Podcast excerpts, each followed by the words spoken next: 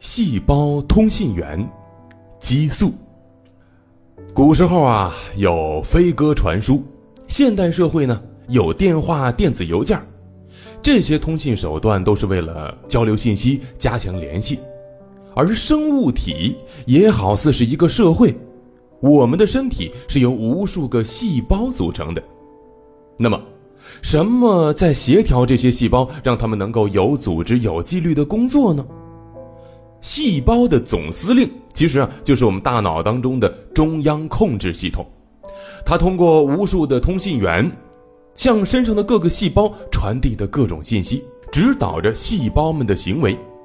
而这些重要的通信源，哎，就是激素喽。激素也叫做荷尔蒙，它们呢一般是随着血液到达身体的各个角落。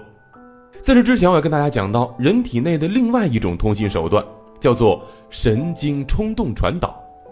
比如，我们的手被针扎了，我们就会立刻缩手。但是相对的呀，我们也能够控制这种冲动。比如说，打针的时候，我们会尽量放松，方便医生完成注射。神经系统最大的特点呢，就是反应敏捷，这样呢，我们的身体才能够随时的适应环境的变化。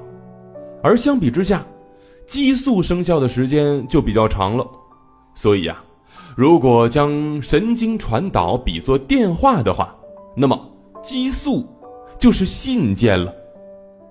当然，神经调节和激素调节也并不是互相独立的，身体当中啊，也常常是先用电话联系，再用信件告知，也有这种情况。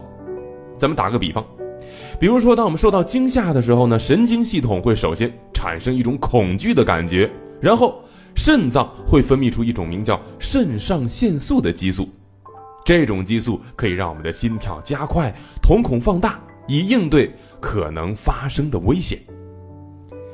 在一些影视剧当中，主人公陷入绝境的时候，往往都会爆发出惊人的力量来打败对手，虽然呢有一些夸张的成分。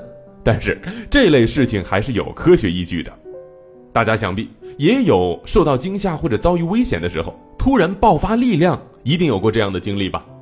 这种近乎于求生本能的力量，就是来自于肾上腺素和去甲肾上腺素这两兄弟。这两种激素呢，会在人遭受刺激的时候大量分泌，它们呢能够使人的呼吸和心跳加快，血液流动加速。并且可以激活我们身体和精神的各项功能，能够帮我们爆发出更强的力量。因此，人们也利用它们来拯救垂危的病人或者是动物。除了肾上腺素以外呢，还有一种激素，它呀可以控制人的心情，就像是唐代的诗人孟郊写的“春风得意马蹄疾”，或者是杜甫的“白日放歌须纵酒”等等。古人。不缺乏描述快乐的诗句，哎，那么这种愉快的心情，是由这种名为叫做多巴胺的激素所控制的。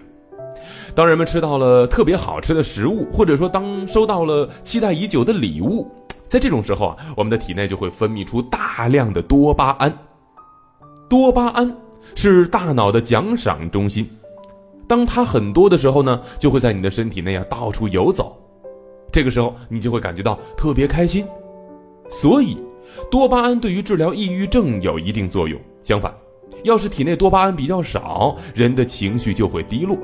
多巴胺严重分泌不足，还会让人呢失去对肌肉的控制能力，甚至会让手脚不自主的震颤。